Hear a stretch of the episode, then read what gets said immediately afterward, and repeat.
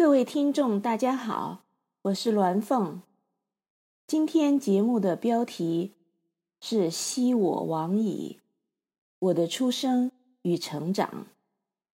昔我往矣，杨柳依依；今我来思，雨雪霏霏。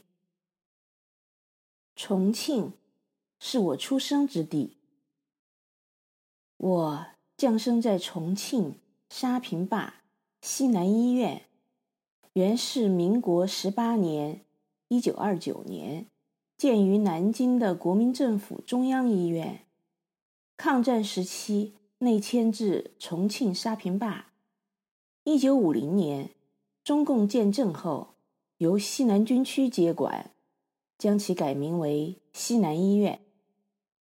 我出生时，我父母住在重庆沙坪坝南开中学，这是抗战时天津南开中学内迁重庆后，由沙坪坝当地乡绅捐地八百余亩所建。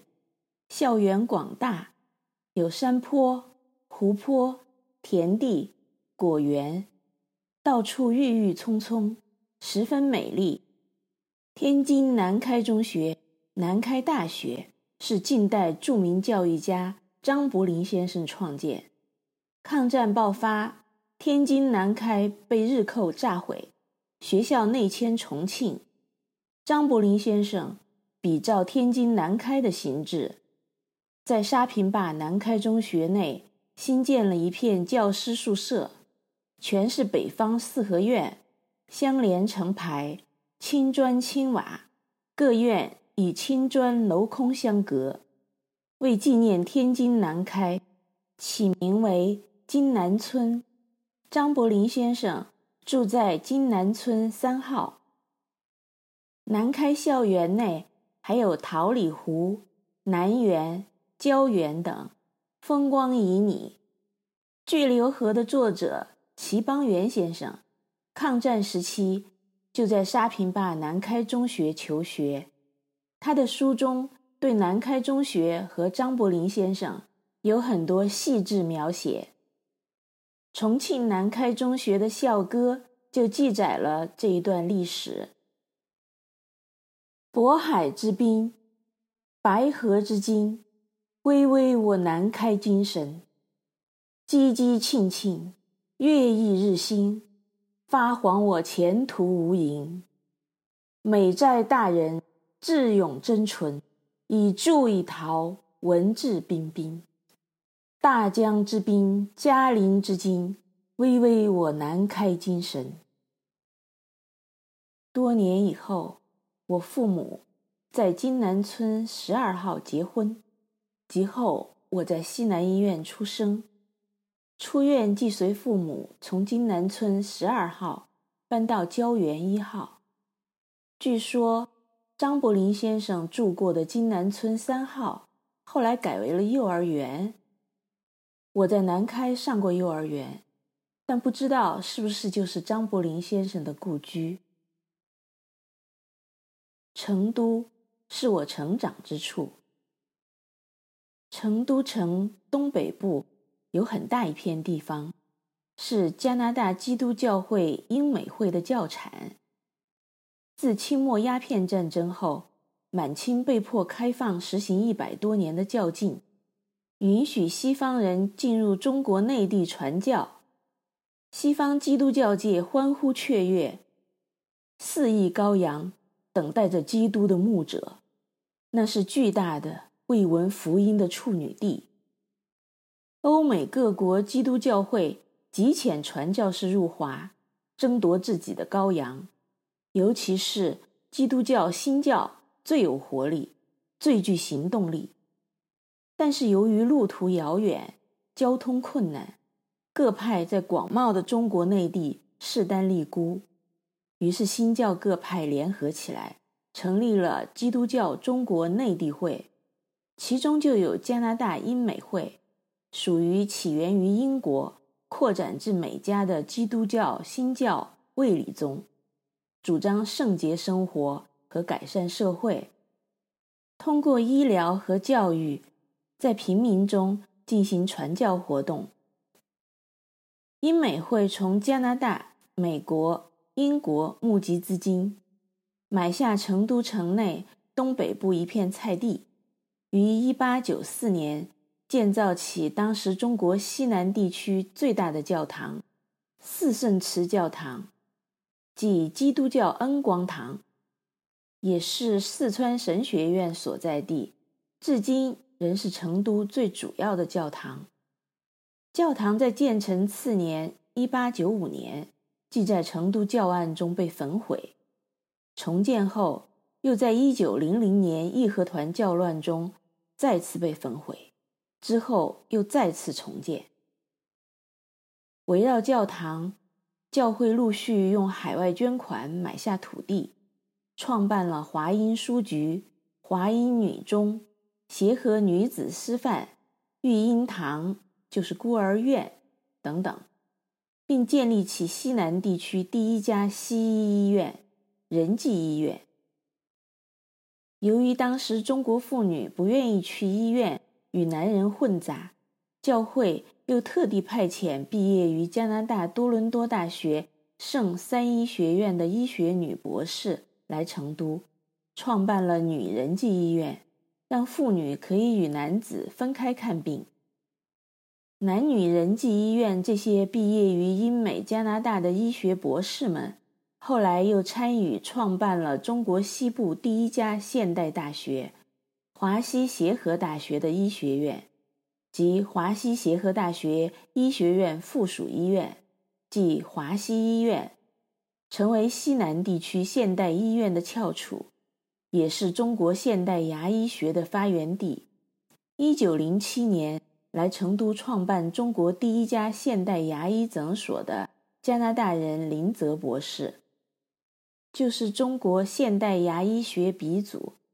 他创建的华西协和大学牙医学院，是当时东亚地区最著名的牙医学院。二十世纪四十年代，华西协和大学的校园占地上千亩，校地之大，校园之美。在当时中国高校中无出其右。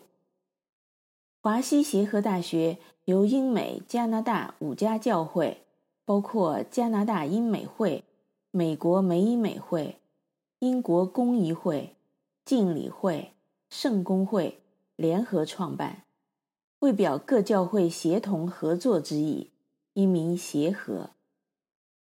一九一零年，华西协和大学。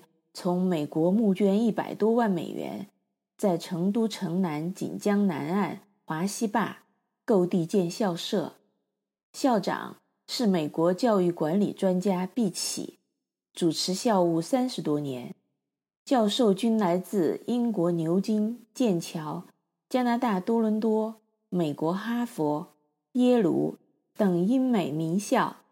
当时的中国教会大学学费最昂贵。私立大学次之，国立大学最经济。当然，各方面条件也与学费高低相配。因此，教会大学也是物质条件和师资水平最高的。华西协和大学的组织方案、专业设置、课程计划、教育管理都达到当时英美先进水平，因此有“东亚第一”的美誉。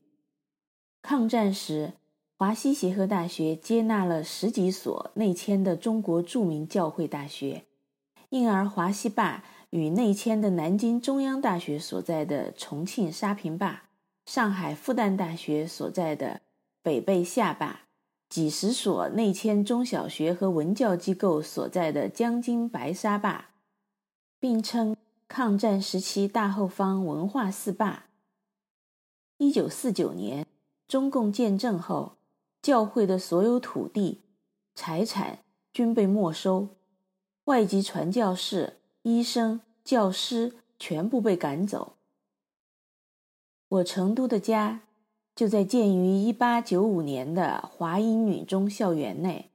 小时候，校园里还有保留的巨大银杏树，和英美会建造的教学楼、办公楼、宿舍楼、食堂。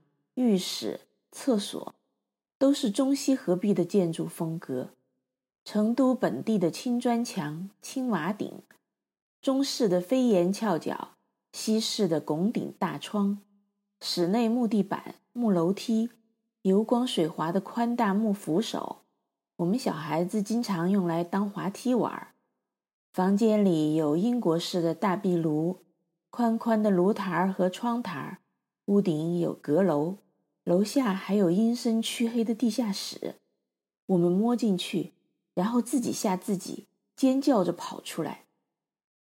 后来要盖新宿舍楼，拆旧宿舍，巨大的木柱和柱础、砖头、瓦砾堆在废墟上，我们整天在废墟上逡巡翻捡，记得翻出好多金属为轴卷得整整齐齐的油纸卷儿，剥开拉成长长的油纸条，至今我也不知道那是什么东西。我初中时，学校大操场中间一幢很大的办公楼毁于火灾，把存放在阁楼的几十架钢琴和各式乐器也一起烧毁。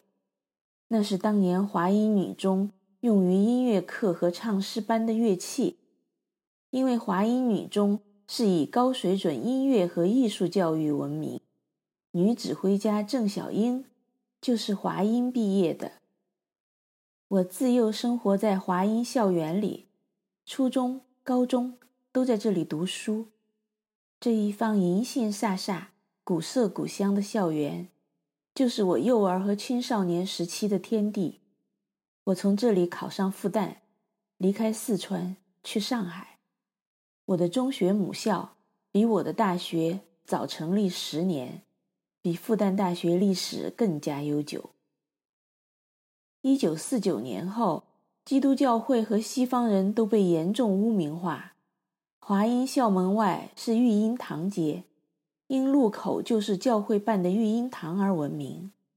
我上小学就要每天走出育婴堂，过马路到对面去。据说路口的育婴堂是洋人抓小孩、吃小孩的地方，所以大家都很害怕，总要结伴同行。我们看病，则是去附近的二医院，已经没有人知道这就是教会创办的仁济医院了。也许是冥冥之中自有天意，我成年后在中国大陆东奔西走，南下北上，最终竟漂洋过海定居加拿大。我自幼蒙加拿大人的余荫，现在变成了加拿大人。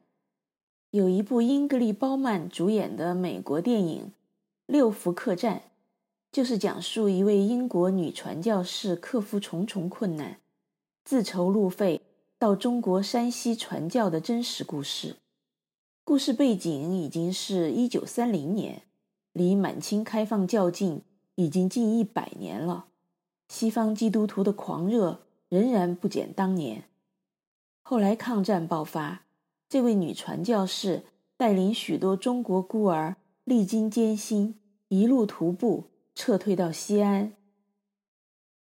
基督教从清末开较劲，西方传教士进入中国，历经多次教乱造成的人员伤亡和教堂焚毁，教会屡受重创，又顽强重建。到民国时蓬勃发展，欣欣向荣。为中国现代教育和医疗做出突出贡献，可惜至一九四九年戛然而止。西方传教士和教师、医生被彻底驱逐，真正的教会荡然无存。高中毕业，我从成都复籍上海，在复旦看见中西合璧、古色古香的老校区建筑，风格。与我自幼见惯的华英校园一模一样，只是没有银杏，而是和华西协和一样满校园的法国梧桐。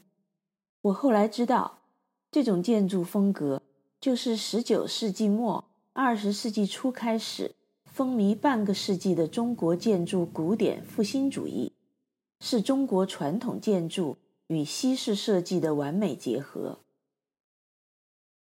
复旦的创始人马相伯先生出生世代天主教家庭。他本人也是天主教耶稣会神父。一九零零年，马相伯先生捐出松江三千亩良田，给教会办学，创办了中国第一家私立现代大学——震旦大学。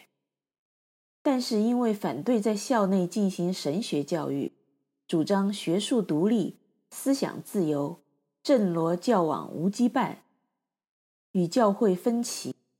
便带领部分师生退出震旦，于一九零五年另创复旦公学，一九一七年成为复旦大学。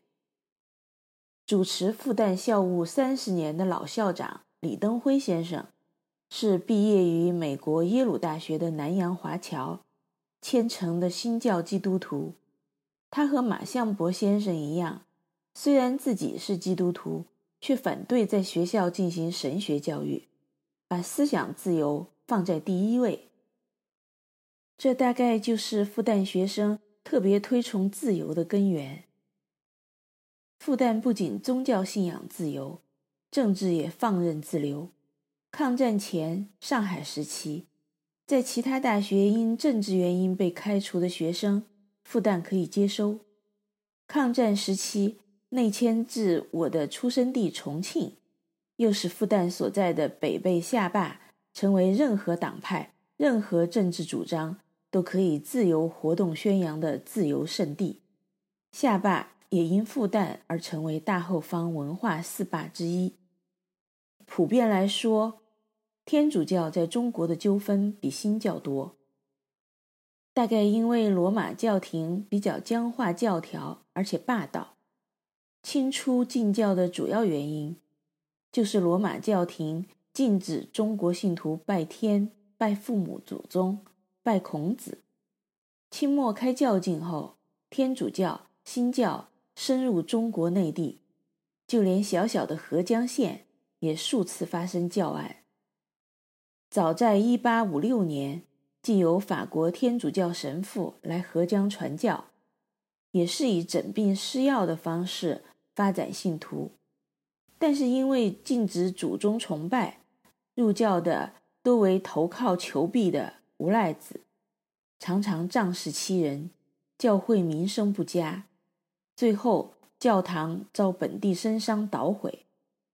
一九零零年开始，有德国新教牧师来合江传教，竟鼓励本地一个和尚改信了基督教。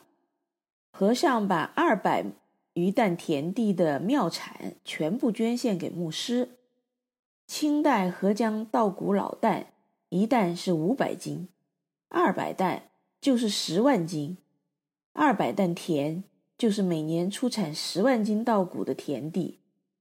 这些田地都是信仰佛教的乡绅们捐献给寺庙的。牧师收下田地，捣毁佛像。将寺庙改建为教堂，被本地乡绅告上县府，知县上报洋务处，英国领事派员进行中外会查，最后判定外国人来华无侵占中国土地之理，将德国牧师驱逐回国。虽然发生这些纠纷，但是基督教会还是继续派人到合江传教。天主教主要是法国神父，新教有英国牧师，办小学校，诊病施药。